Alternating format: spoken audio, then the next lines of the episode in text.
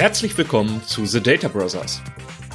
Der Podcast mit Meinungen, Erfahrungen und Geschichten rund um das Thema Business Intelligence mit Andreas Bebersdorf und Markus Wegener. So, Andreas, wir haben es mal wieder geschafft, uns hier zusammenzufinden. Und ich habe dir sogar ein ganz tolles Thema mitgebracht. Aber jetzt als erstes, hallo Andreas. Hallo Markus. Du hattest das Thema ja schon, bevor wir uns gleich darüber weiter austauschen, angeteasert. Ich bin tatsächlich gespannt, wie du das heute einleitest, das Thema. Ja, es ist nämlich das Thema Data Warehouse, weil ich mich über dieses Thema schon ja, sehr viel austausche in letzter Zeit und mir sind da auch deine Gedanken sehr, sehr wichtig.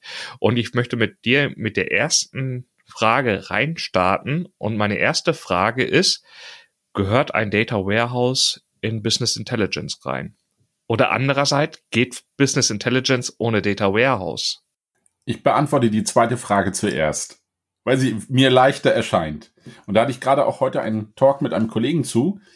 Ja, es geht. Also nimm nur wieder das Beispiel. Microsoft versucht da ja auch viele Wege zu gehen. Und wenn man sich das anschaut, man könnte ja auch einfach nur den Data Mart nehmen, das kann eine Fachabteilung machen, fertig.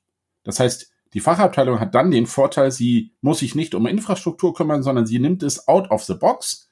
Es ist erledigt und du sparst dir den langen Investitionsantrag für ein Data Warehouse, alles was dazugehört und musst natürlich mit entsprechenden Menschen auch noch klären, wer kann das denn bewirtschaften. Das heißt, das Self-Service-Tool hilft dir dabei, das zu machen. Das wäre sozusagen deine Frage zwei. Ja, geht. Sparst du viel Infrastruktur?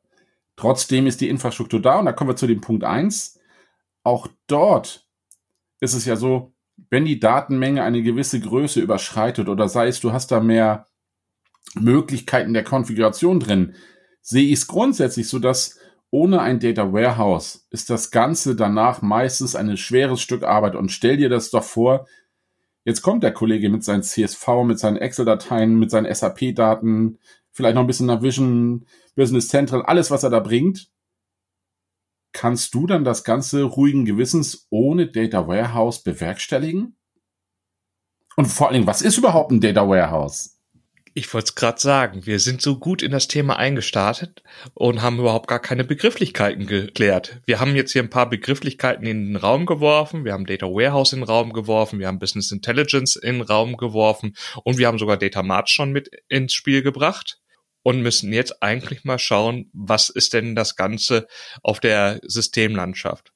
Jetzt versuche ich es mal aus meiner Sicht zu nehmen und sage, Business Intelligence müsste für mich eigentlich so der Oberbegriff sein.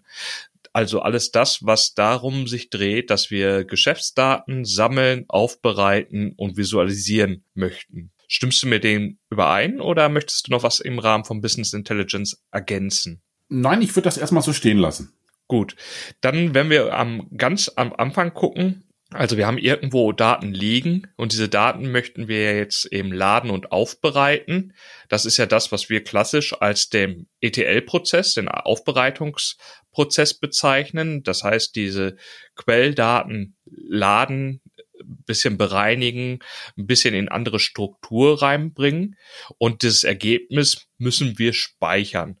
Und das ist ja in der Regel das Data Warehouse. Aber dieses Data Warehouse hat ja ganz verschiedenste andere Aufgaben. Passt das für dich oder möchtest du vielleicht schon mal hier auf die anderen Aufgaben des Data Warehouses schon mal eingehen? Ich würde sie zumindest gern, wo du mir die Chance doch lässt, mit aufnehmen. Nimm nur das Beispiel, du weißt ja, wir kaufen alle ein, es gibt unterschiedliche Kassensysteme, so allein diese Harmonisierung von gewissen Strukturen und Daten, dass man das vereinheitlichen kann, finde ich schon ziemlich gut, dass man im Data Warehouse sagen kann, ich würde das Ganze zusammenziehen, ich bereinige das bisschen. Der eine hat mit führenden Nullen, du kennst ja die Spielchen, die dann immer kommen. Das heißt, auch unterschiedliche Strukturen kommen auf uns zu. Und was man wirklich schaffen kann, und das ist für mich das, was das Data Warehouse auch ausmacht, dass man die ganzen Datentöpfe in eine gemeinschaftliche Form bringen kann, die Daten ein bisschen harmonisieren, aufbereiten, bereinigen, so dass am Ende und Viele Kunden nutzen das als sogenannte Datenintegrationsplattform. Egal in welcher Form das danach dann auch gespeichert wird, aber dass man wirklich versucht, auch diese Transformation nicht an die Quellsysteme abzugeben, sondern hier einen zentralen Ort hat, der sich darum kümmert, das Ganze ein wenig zu harmonisieren. Ich weiß, wir hatten in der Vergangenheit auch viel mit dem Thema Master Data Management zu tun. Da gibt es ja auch viele Firmen, die das noch unterstützen können, die auf Basis des Data Warehouses quasi die Daten nochmal mit gewisser Intelligenz bereinigen können und diese sogenannten goldenen Rekordset generieren, der dann wirklich so sauber ist, dass der sogar wieder zurück an die Systeme gehen könnte, an die Vorsysteme.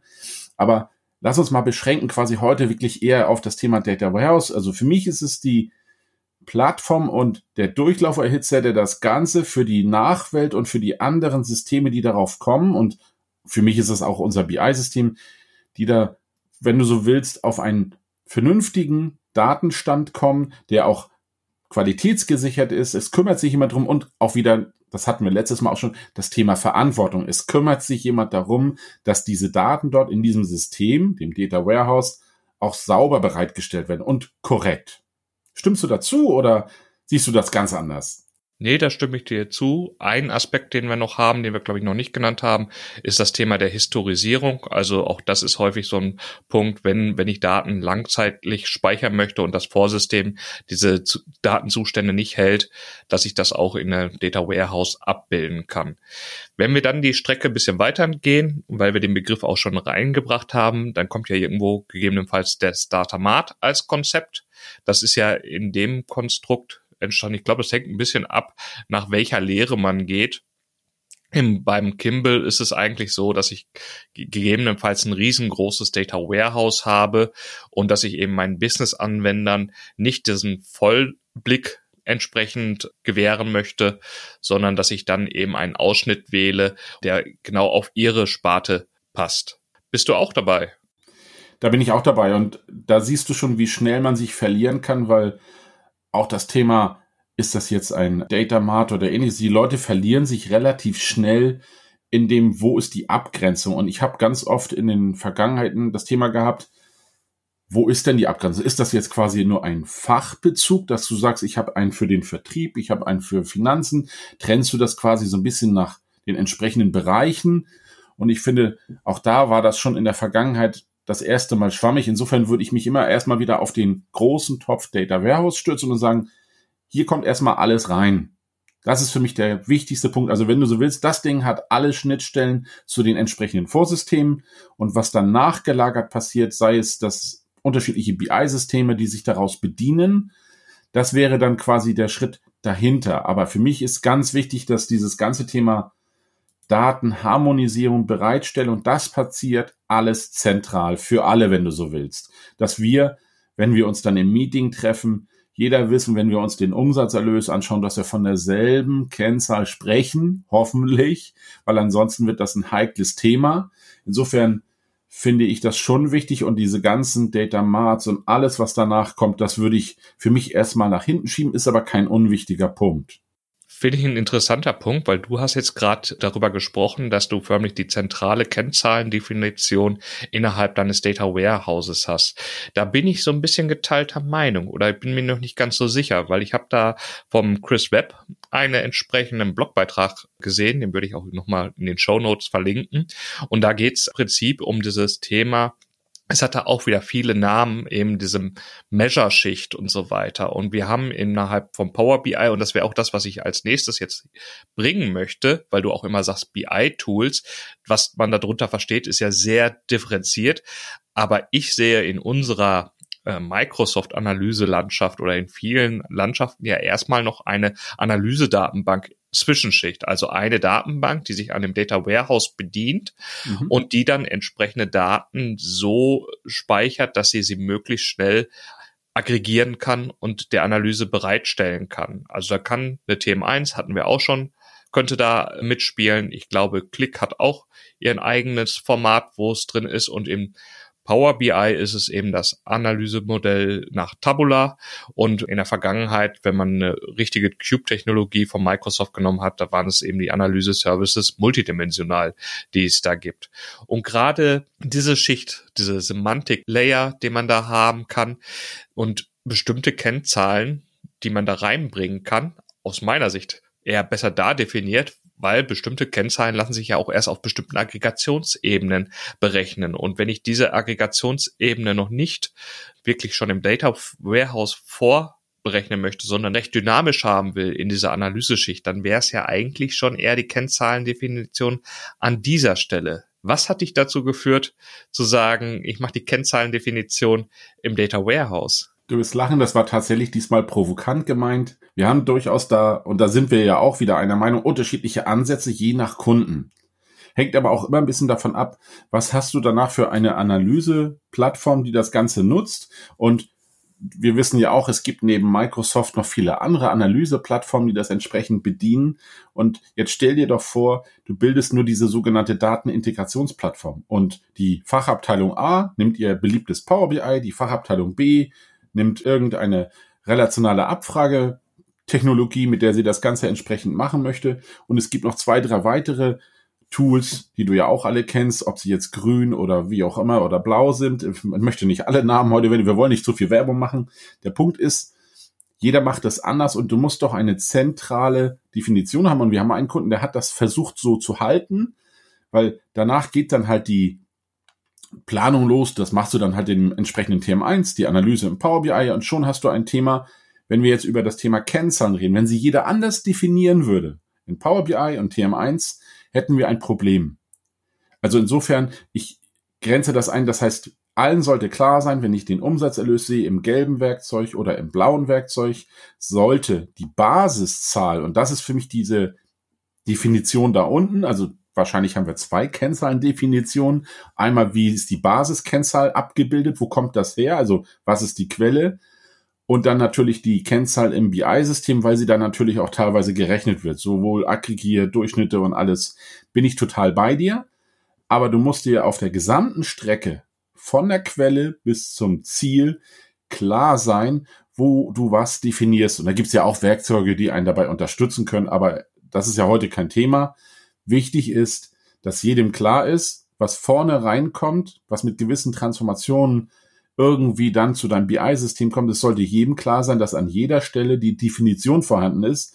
Und ich möchte nicht nur, dass die Definition nur im BI-System ist. Darauf wollte ich eigentlich eher hinaus. Mhm. Finde ich ein interessanter Punkt, weil für mich gibt sich immer mehr und mehr die Klarheit, dass das vielleicht gar nicht mal ein Thema ist, was man technisch lösen kann, sondern tatsächlich ein Thema ist von Kultur und Kommunikation, wo die Menschen eben selber dafür Sorge tragen müssen, weil einfach schon die Analysedatenbanken ist ja eigentlich aus meiner Sicht ein Anspruch gewesen, dass ich dynamisch damit arbeiten kann, dass ich Filter ändern kann, dass ich, dass das Ganze eben nicht so hart und fix ist, und gerade dafür braucht man ja das Ganze, dass das eben dynamisch beschrieben ist und den Leuten bewusst ist, wenn ich diese Kennzahl benutze, wie wurde sie definiert und wo sind die Quellen, bin ich wieder mit dir einverstanden. Wenn man aber hingeht und weiß auch, dass dass man es gleich gemacht hat, sollte auch das gleiche Ergebnis rauskommen. Also auch an der Stelle passt es sehr gut. Jetzt nur noch zum Abschluss. Also wenn wir dann die Analyseschicht haben, dann haben wir die ganzen Frontend-Werkzeuge, wie du es schon angesprochen hast, können diese Frontend-Werkzeuge teilweise eben auf so eine Analysedatenbank gehen oder direkt aufs Data Warehouse. Das macht die Sache ja schon wieder sehr, sehr interessant. Besonders wenn es dann eben darum geht, das gleiche Ergebnis rauszubekommen, wie du es schon erzählt hast. Wenn wir jetzt uns vorstellen, dass wir da in dieser Data Warehouse Welt sind, und wir tatsächlich auch Projekte haben, wo das Data Warehouse nicht ist, was verlieren wir denn eigentlich an dem Punkt? Also was ist denn dieser Mehrwert, den das Ganze den Kunden in dem Moment bringt, dass er sagen müsste oder wo der Kunde sich entscheiden sollte, mache ich das oder mache ich das nicht? Ja, ich glaube, der Punkt ist, dass, dass man das dem Kunden schwer vermitteln kann, was er denn gewinnt, wenn er das DWH nicht hat, wenn er das nie selbst erlebt hat. Hier gilt für mich, Du musst es erlebt haben, um es zu verstehen. Und ich nehme ein tolles Beispiel, und das habe ich jetzt schon dreimal bei Kunden erlebt, wenn diese Self-Service-Welt sich quasi erlaubt, dass jeder der Datenhoheit selber mächtig sein kann. Also er besorgt sich selbst die Daten, kümmert sich um die Quellen, bereitet die Daten auf, baut seine Berichte.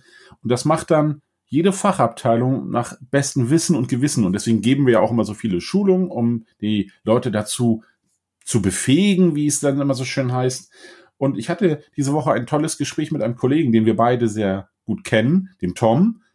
Und der arbeitet bei einer Firma, da muss man sagen, stell dir jetzt vor, es gibt ungefähr 30.000 Berichte, es gibt 28.000 Datasets und ungefähr nochmal 15.000 Datenquellen. Und jetzt musst du erstmal schauen, wer holt sich denn aus welchem Topf etwas. Natürlich ist es ein großes Unternehmen, das macht ja keine kleine Abteilung. Aber Markus, jetzt stell dir doch mal vor, wer stellt denn sicher, dass jeder weiß, wo er die Daten und welchen Topf er geholt hat? Und mag ja sein, dass es da auch Redundanzen gibt, wird so sein. Aber wir beide wissen, in diesem Self-Service-Ansatz ist es ganz oft so, dass es ja fast immer selbsterklärend. Wir können uns doch beide gut vorstellen, dass die Wege von der Quelle bis zum Ziel garantiert, wenn überhaupt beschrieben sind, wenn es nur absolut Not tut. Und ansonsten taucht da gar nichts auf. Oder hast du das schon mal anders erlebt? Ja, verschiedenste Punkte, die ich jetzt hier ansprechen will. Nämlich zum einen habe ich mich auch mit dem Tom unterhalten, schon ein bisschen länger her. Und ich, soweit ich das weiß, haben die ja sogar so Data Product Owner. Das heißt, es also für bestimmte Themen gibt es einen Owner, der das Ganze aufbereitet. Und gerade da ist es ihnen sehr, sehr wichtig, dass die initiale Grundqualität des Datasets, ohne dass der Business-Anwender darauf zugegriffen hat, eine sehr, sehr hohe ist. Einfach um sicherzustellen, dass wenn dann die User anfangen und ihr eigenes Ding damit machen, dass die Initialqualität sehr, sehr hoch ist und nicht eben Modelle schon sehr, sehr schlecht werden, weil die Initialqualität sehr schlecht ist. Also das ist auch sicherlich ein Punkt, wenn man alleine arbeitet, hat man alles im Griff. Wenn man mit mehreren im Team arbeitet, muss man einfach höhere Qualitätsansprüche anlegen, um eben auch die Qualität der darauf folgenden Produkte hochzuhalten. Ein anderes Thema, was ich erlebt habe, war auch in einem Projekt, das im Prinzip jemand gab, der sich für ein Data Warehouse verantwortlich gezeigt hat. Aber man ist in dem Moment nur darauf hingegangen, dass man die verschiedensten Datenquellen an einen zentralen Ort zusammengefügt hat und doch noch sehr im Rohzustand gelassen hat. Was dafür gedacht war oder die erste Ansatzpunkt gewesen ist, dass das die Fachabteilung da sehr explorativ drauf bewirtschaften kann. Zur Folge hat es aber, dass gewisse Datenstrukturen in jedem Projekt oder in jedem Dataset der Fachabteilung förmlich neu erstellt wurden und es fehlte eigentlich da eine gemeinschaftliche oder gute Basis, wo man eben das Ganze nach vorne treibt und dass auch da entsprechend der Data Warehouse Verantwortliche ja bereits schon eine entsprechende Logik bereitstellt, das Businessmodell einfach auf diesen Rohdaten schon mal aufbaut. Und in dem Gespräch mussten wir auch sagen, nur weil ich eine Business-Schicht zur Verfügung stelle, bedeutet das ja nicht, dass der Fachanwender nicht trotzdem, wenn er explorativ unterwegs sein will, einen entsprechenden Zugriff auf die Rohdatenschicht bekommen kann. Und ich glaube, das bringt uns auch nochmal wieder zum anderen Thema, wenn du da jetzt noch nichts zu ergänzen möchtest, nämlich mit einer entsprechenden Layer-Architektur innerhalb eines Data Warehouses.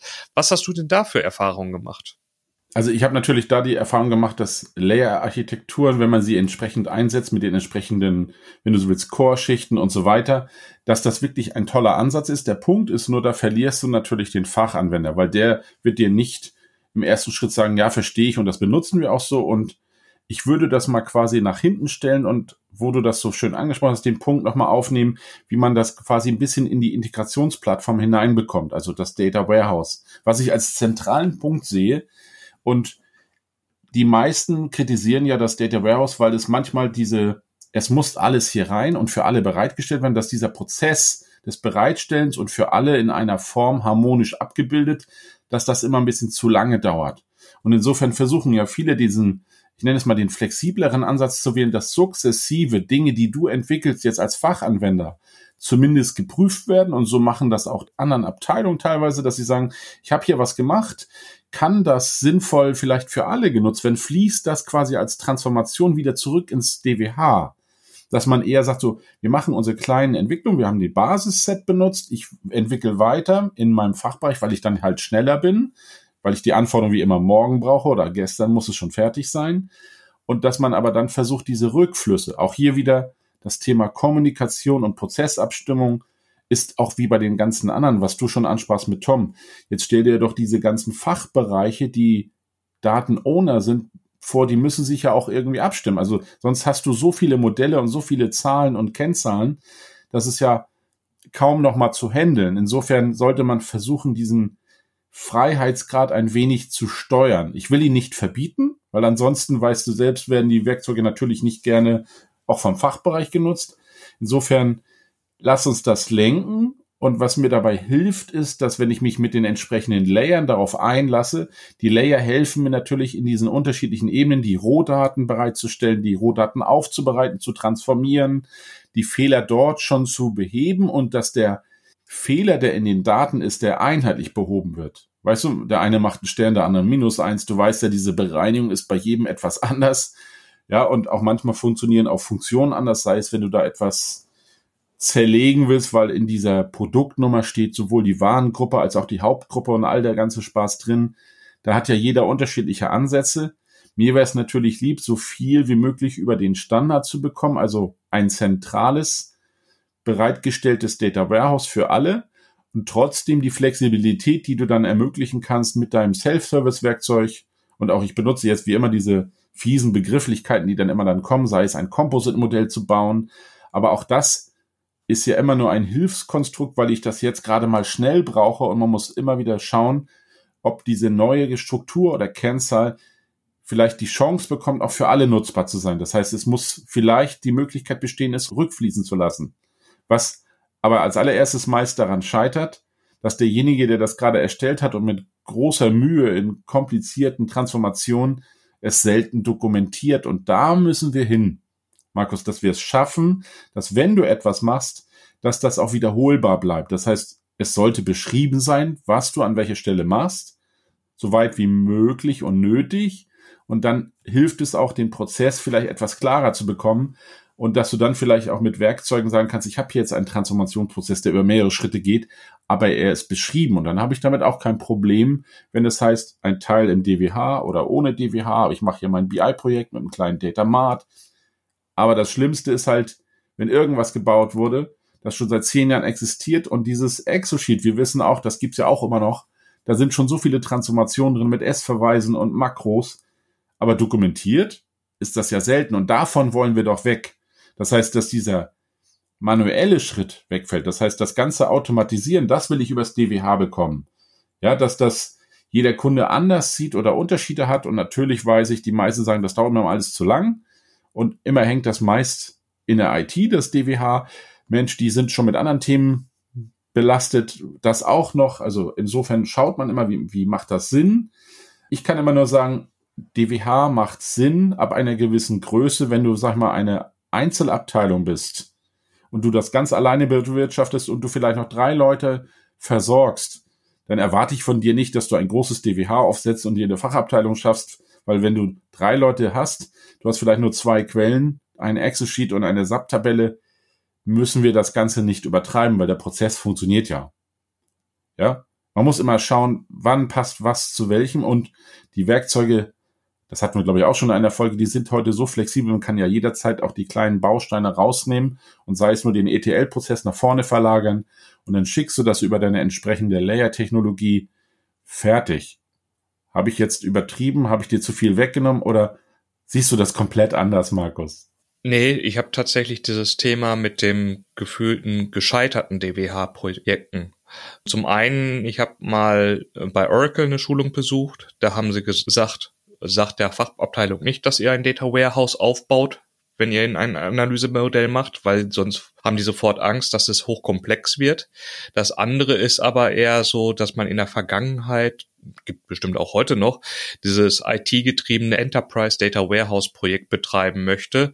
Das heißt, ich sichte erstmal alle Quellen, versuche erstmal alle möglichen Szenarien, Businessmodelle aufzubauen, versuche sämtliche Daten in dieses Data Warehouse zu bekommen, bis ich dann endlich mit einem fertigen Resultat der Fachabteilung entgegentrete und sage, jetzt könnt ihr hier eure Analysen aufbauen. Und das, was ich eher gemerkt habe, was sich in der Vergangenheit bewährt hat, war, dass man bestimmte Strukturen kannte.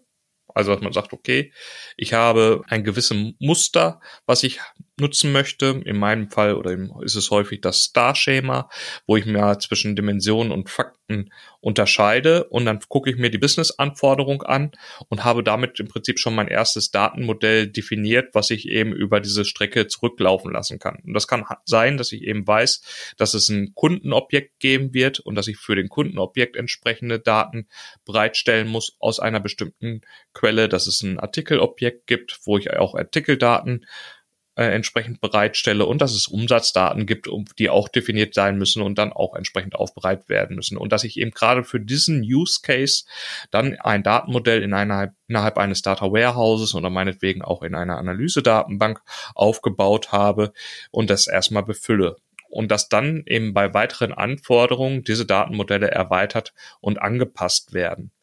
Und da, da finde ich es dann eben auch wieder sehr interessant, nochmal hinblicklich der verschiedensten Designkonzepte. Wie gesagt, es gibt den Ralph Kimball, der sich viele Gedanken im Rahmen vom Star-Schema gemacht hat. Es gibt den Imon, der mehr so der Snowflake-Schema dargestellt hat und relativ modern Anführungszeichen ist das Data Vault Konzept, was eben ein bisschen mehr auch auf Performance ausgelegt ist, indem dass sie sagen, wir pushen erstmal die Daten in einen Raw Vault rein und machen dann eben die Transformation dazwischen und haben Konzepte überlegt, wie wir eben ohne Lookups erste Ergebnisse bekommen. Aber das ist dann vielleicht auch schon wieder zu tiefgreifend. Hast du da noch was zu ergänzen, Andreas? Nein, du hast ja eigentlich schon das meiste angesprochen. Also gerade unsere Technikpapste, die sich in der Vergangenheit zu diesen Themen ja Gedanken gemacht haben, und das haben sie ja gemacht, weil es durchaus Gründe gibt, diese ganzen Prozesse zusammenzufassen und zu harmonisieren und auch, dass beim nächsten Kunden das DWH nicht wieder komplett anders aussieht. Und jeder Ansatz hat für sich seinen gewissen Vor- und Nachteil und mit seinen Schwächen, die er dort auch da unterwegs ist, weil nichts ist perfekt. Ja, das ist ja leider auch das, was wir immer erleben. Auf der anderen Seite wissen wir beide auch, es hat sich so viel geändert. Es gibt heute nicht nur den normalen Kassenbeleg, es gibt nicht nur die Buchung im entsprechenden System, sondern ganze Streams, die dann irgendwie irgendwelche Sensoren, die permanent liefern für die ganzen Themen Abrechnung. Also da hat sich schon echt was getan und da muss man schon drauf reagieren und auch das ganz normale DWH hat sich da ja schon wirklich ganz schön entwickelt. Ich finde es aber trotzdem spannend zu sehen, wie unterschiedlich man über das Thema diskutieren kann, wenn man sich überlegen muss, macht das Thema verbesserte Datenintegration, mehr Funktionsnutzung von irgendwelchen Tools oder auch das Thema Performance ist ja durchaus ein Punkt. Und wenn Performance nur heißt, wie kann ich es schaffen, dass ich Daten, die jetzt über die Jahre ja immer nur anwachsen, zu archivieren, dass man sagt, ich mache das DWH so, dass ich sage, also hier sind zehn Jahre drin, der Rest kommt in ein Archiv. Das ist aus meiner Sicht im DWH leicht zu lösen. Müsste ich das quasi im Self-Service-Tool erst bewerkstelligen, fällt es mir manchmal etwas schwerer, weil das ein anderer Ansatz ist. Und ich finde Mengenoperationen mit dem SQL, das geht total einfach. Also ich kann damit besser leben. Aber auf der anderen Seite weiß ich wohl, dass die meisten viele kleine Systeme haben. Insofern macht es da keinen Sinn mit dem großen Schlagwort DWH, wie du es schon ansprachst. Und auch hier war es ganz oft so, wenn dann schon die IT zu dir kommt und sagt, ah, nennen Sie es nicht DWH, sondern nennen Sie es Data Mart, dann kommen wir erstmal über die ersten drei Minuten und genau aus, glaube ich, dieser Welt ist auch das Thema entstanden, wo grenzt man denn wann was ab? Oder ist der Data Mart eigentlich nur ein kleines DWH mit allem drum und dran und BI? Also das war manchmal ganz schön schwer zu verstehen, aber um erstmal einen Fuß in die Tür zu bekommen beim Kunden quasi, war es dann oft immer ein Thema, bitte fangt nicht das große Thema DWH an und wenn die schon sehen, dass es da auch ganze Bücher für gibt, die dir beschreiben, wie man sowas aufsetzt und ob mit Satelliten oder Snowflake oder eben nur Star, da verliert man ganz oft den Fachbereich. Am Ende wird es dir danken, wenn du das vernünftig aufsetzen kannst und trotzdem diese finde ich, was für mich da auch zugehört, die Thema Flexibilität. Das heißt, es ist nicht wie ein Haus, wo die Mauer gezogen ist. Hier ist es schon so, dass du sagen kannst, ach, dann, ich kann das nochmal anpassen, ergänzen, erweitern. Und diese Möglichkeiten sind aus meiner Sicht im DWH leichter zu bewerkstelligen. Vielleicht manchmal auch nicht, aber im Normalfall klappt das schon und man muss halt gewisse Dinge einfach beachten. Aber Daten, die du in der Vergangenheit nicht hattest, kannst du da heute nicht hinzaubern. Insofern vielleicht nimmt man manchmal ja wirklich alle Töpfe mit, bewahrt sie quasi auf und auf dem Transformationsprozess verschwinden Informationen, die man ja nicht benötigt, aber man könnte das wieder herstellen, wenn man sagt, so jetzt möchte ich nochmal diesen Transformationsprozess mit zwei weiteren Informationen oder dreien hinzufügen. Das kann man schon bewerkstelligen, wenn man sich vorher darüber Gedanken macht, dass man sie vielleicht später nochmal braucht. Aber auch hier, Markus, ist es wie immer, wenn du an alles denkst und alles mitnehmen möchtest, dann wird das ein Riesenaufwand und du fängst nie richtig an zu arbeiten.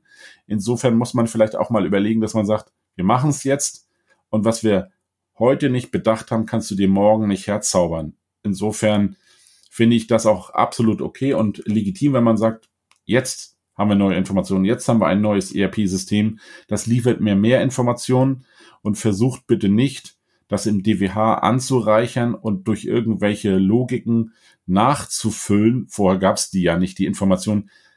Manchmal macht es Sinn, sie einfach dann auch wegzulassen und für die Zukunft dann mit aufzunehmen. Oder siehst du das komplett anders, Markus? Nee. Und ich glaube, du hast es eben schon einmal kurz angeteasert im Rahmen für den Fachbereich oder für den entsprechenden vielleicht auch Budgetgeber ist es so, es muss, ist gegebenenfalls ein Lernprozess, der da ist und das, was man vielleicht an, ja, was man an Ausgaben nicht hat, was man einspart, hat man eben durch die fehlende Funktionalität verloren. Wenn man diese Funktionalität des Data Warehouse reinnimmt, dann bezahlt man sie halt auch und gewinnt aber dann eben Funktionalität dadurch. Also das ist eben so ein Hin- und Herwiegeln. Also ich glaube nicht, dass man wirklich ja plus minus irgendwo macht. Ne? Also bist du anderer Meinung? Wenn, wenn du den Wert eines Data Warehouses oder noch nicht den Anwendungsfall für ein Data Warehouse hast und du investierst das Geld nicht da rein, dann hast du dir im Prinzip das Geld gespart, kannst aber in, in der Zukunft halt nicht auf diese Funktionalitäten zurückgreifen, weil du meinetwegen Sachen nicht historisiert hast. Wenn du den anderen Weg gehst und du machst dieses Data Warehouse auf, das Thema, dann musst du heute zahlen, kannst aber gegebenenfalls in der Zukunft davon profitieren. Und ich finde es sehr, sehr schwer, da gegenseitig abzuwägen, was jetzt besser wäre. Ja, ich will vielleicht mal ein Argument für das DWH nehmen. Nimm wieder das Beispiel und ich hatte auch einen Kunden, der genau mit dieser Argumentation kam und er wollte das Data Warehouse. Wieder das Beispiel, wenn du das Datenmodell baust in deinem entsprechenden BI-Werkzeug, entscheidest du dich ja schon für eine Plattform und sei es, du nimmst das eine, das andere oder nimmst was vielleicht sogar nur TM1. Du entscheidest dich für eine Plattform und die Daten in dem BI-System werden so strukturiert, wie das BI-System es mag und wie es das gebrauchen kann. Und machen wir uns nichts vor zwischen den entsprechenden Werkzeugen, ich nenne sie jetzt mal, nimm dein Power BI, dein Click und dein Tableau und dein TM1. Wir wissen alle, die speichern das schon unterschiedlich und du kannst dann nicht mehr wechseln von A nach B. Es ist immer ein Migrationspfad, den du gehen musst. Und jetzt nehmen wir wieder das Beispiel, das war das, was der Kunde dann als Beispiel hatte. Er hat zwei Werkzeuge im Einsatz. Also eins war dann entsprechend Power BI und eins TM1. Ja, das eine wird für die Planung genommen, das andere für die Analyse. Aber er hat ein DWH geschaffen, weil hier die sogenannte Datenintegrationsplattform dafür gesorgt hat, dass alle mit dem gleichen Datenstand arbeiten können. Das heißt, dort steht einmal alles drin, so wie es alle danach verwenden dürfen. Und natürlich muss TM1 es etwas anders transformieren als Power BI oder dann ein Click oder Tableau. Aber die Basis dessen ist schon so bereinigt und aufbereitet, dass die Zahlen klar und deutlich sind. Und dann kann ich immer noch sagen, so in Zukunft, das hat sich alles verändert. Es gibt jetzt einen neuen Player am Markt. Ich kann die Daten auch dem liefern und wie er damit umgeht oder sei es, du nimmst deine Data Scientisten, die immer auf den Rohdaten arbeiten wollen, die können dann auf den Rohdaten spielen und ein bisschen zusammenklicken und ähnliches. Du schaffst viel mehr Freiheitsgrade und man muss vor dem Data Warehouse ja keine Angst haben. Das ist jetzt kein großes Schlachtschiff, sondern auch da kann man klein starten und da gibt es ja auch schon tolle Lösungen, auch Cloud-Lösungen, wo du sagen kannst, ich fange mit einer kleinen Basis an. Du musst nicht die ganze Infrastruktur in deinem Haus haben, sondern du schaffst es auch schon dort. Und wenn du das Päckchen dann entsprechend schnürst, passt das auch zu einem und die ganzen Werkzeuge, wenn ich unsere Kollegen sehe, sind wirklich leicht erlernbar und natürlich brauchst du immer ein bisschen Verständnis für Technik. Aber korrigiere mich aber auch bei einem BI-Tool solltest du das verstehen, weil wer ein Starschema aufbaut, sollte wissen, was er da gerade tut. Interessanter Part jetzt gerade, weil ich war doch auch wieder anderer Meinung. In, in Summe, wir haben es noch gar nicht angesprochen, aber tatsächlich kostet so ein Data Warehouse Ressourcen und es kostet höhere Ressourcen als vielleicht mittlerweile mit den Self-Service BI-Tools. Und du brauchst entsprechend äh, Ressourcen in der Form, dass du Infrastruktur brauchst, du brauchst Ressourcen in dem, dass es jemand betreibt, monitort, wartet. Und selbst bei den BI-Tools bin ich mittlerweile dabei, dass ich sage, ich würde tatsächlich gerne eine Person und eine Rolle dafür sehen, wenn man das wirklich betreiben will, als dass es jemand zu seinem Tagesgeschäft dazu macht, weil da ist so viel Bewegung drin. Das geht einfach nicht so schnell. Bei deinem Beispiel mit dem Kunden würde ich aber auch sagen, der hatte schon den direkten Mehrwert dafür da. Und dieser Mehrwert beginnt, glaube ich, schon ab dem Punkt, wo wir wirklich über zwei Tools sprechen, dass wir zwei Tools im Einsatz haben. Wenn ich an dem Punkt bin, dass ich ein Tool habe, werde ich mir jedoch also ich sag mal, ich hätte mich jetzt für Power BI entschieden, würde ich, würde ich dann ein Data Warehouse aufbauen, nur mit dem Gedanken, dass ich in Zukunft das Tool wechseln möchte, oder würde ich sogar sagen, ach, weißt du was, wenn ich dieses Tool wechsle, dann werde ich wahrscheinlich eh einen Migrationspfad machen müssen, weil, wie du es schon eben gesagt hast, im Hintergrund ticken sie doch schon ein bisschen verschieden und äh, durch die Sachen, die ich in Anspruch genommen habe, wo Power BI meinetwegen besonders gut ist, die haben eine Analyseschicht bei, muss ich vielleicht nachsteuern, wenn ich jetzt plötzlich auf Tableau wechsle, die keine eigene Analyseschicht dabei haben und ich muss erstmal die Quelle wieder, also in dem Rahmen vielleicht das Data Warehouse performanter machen. Und ich möchte es jetzt auch nur noch anteasern, weil wir es, du hast es auch schon angesprochen, wir sprechen jetzt hier mal über das Data Warehouse. Ich glaube, es geht hier häufig um das Konzept. Wie man es benennt, ist dann durchaus nochmal unterschiedlich und es gibt vielleicht auch noch ein paar technische Unterschiede. Das ist dann im Prinzip auch ein Data Lakehouse und so weiter, wo es dann eben um technische Feinheiten geht. Aber wo wir rüber sprechen, ist ja eigentlich eine zentrale Einheit, wo wir unsere Daten zwischenpuffern, wie du sagst, die Datenintegrationsschicht, um dann mehrere Werkzeuge mit bedienen zu können. Möchtest du noch was ergänzen oder gehen wir in die drei Dinge für den Nachhauseweg? Ich möchte heute nichts ergänzen, Markus. Ich glaube, wir werden das Thema noch öfter haben in gewisser Facettenreichheit. Ich glaube, uns beiden ist klar, dass man darüber wirklich viel sprechen kann und es gibt auch unterschiedliche Meinungen und die gibt es auch zu Recht. Ich würde heute vielleicht sagen, lass uns mit den drei Punkten für den Nachhauseweg anfangen und auch wenn ich die Gefahr sehe, dass ich dadurch zwei Punkte bekomme, ich fange einfach mal an. Und ich bleibe bei meinem ersten Punkt und was allen klar sein sollte, ist der wichtigste Punkt für mich. Ich habe eine, wie heißt das immer so schön, Single Source of Truth für unternehmenseinheitliche Daten. Das heißt, alle Daten stehen an einem Platz, qualitätsgesichert, bereinigt, für alle zur Verfügung und jeder kann, der dazu berechtigt ist, diesen Datentopf benutzen. Das ist doch schon mal was Schönes für ein Data Warehouse. Ja. Dann gehe ich an meinen zweiten Punkt rein und das ist eigentlich das Thema mit dem Business Intelligence. Ich sehe es so, dass ein Data Warehouse nicht zwingend erforderlich ist für ein Business Intelligence Projekt oder für eine Business Intelligence Lösung. Wenn ich aber die Option habe, ein Data Warehouse in Anspruch zu nehmen, dann wäre meine Entscheidung immer zu einem Data Warehouse, eben durch gesagten Vorteile, die man da eben drüber gewinnen kann. Und die würde ich immer mitnehmen, wenn es für mich keinen Grund gibt, die gegen ein Data Warehouse sprechen. Und das könnten höchstens sein, höhere Kosten oder ich bin nicht in der Lage, das Ganze sinnvoll zu bewirtschaften. So, dann hast du den dritten Punkt. Ah, ganz viel. Ich fand, das waren schon mehr als nur einen Punkt in deinem zweiten, aber okay, das kann ich auch. Ich würde das Thema nochmal Skalierbarkeit einer Data Warehouse Lösung und das, die Möglichkeit der Historisierung, was ja ganz oft ein Thema ist, gerade wenn es das Vorsystem nicht liefern kann. Meistens ist es im BI-Tool zu spät und man hat dort nicht die Möglichkeit, solche Historisierungsmöglichkeiten mit Archiven zu nutzen. Das finde ich einen ganz wichtigen Punkt. Und das Einzige, was manche ja immer als Kritikpunkt sehen, ist dieses Thema Komplexität oder Know-how, das du aufbauen musst. Und hier, auch hier galt, und das nehme ich die Worte von dem Kunden, das ist eine Standardtechnologie und die Sprache, die meistens eingesetzt wird, ist eine SQL-Language in irgendeiner Form. Und wenn es nur die Standard-SQL ist, das sollte eigentlich jeder in seinem Studium mitbekommen haben oder in seiner Ausbildung. Insofern ist der leichter zu finden als derjenige, der am Ende versteht, wie Power Query oder DAX oder wie die Sprachen alle heißen funktionieren. Insofern auch wieder pro DWH. Gut, das war's dann für diese Folge. Und das nächste Mal werden wir uns mal über das Thema Return on Invest Gedanken machen. Wir hatten es ja hier jetzt auch schon mal kurz angesprochen. Lohnt sich eigentlich so ein Data Warehouse? Lass uns das mal über Business Intelligence im Allgemeinen sprechen. Bis dahin, ciao, Andreas. Ciao, Markus. Das waren The Data Brothers. Wir hoffen, dir hat diese Folge gefallen. Hinterlass doch eine positive Bewertung, egal wo du uns hörst. Abonniere den Kanal, um keine weitere Folge zu verpassen. Bis dahin, alles Gute von Markus und Andreas.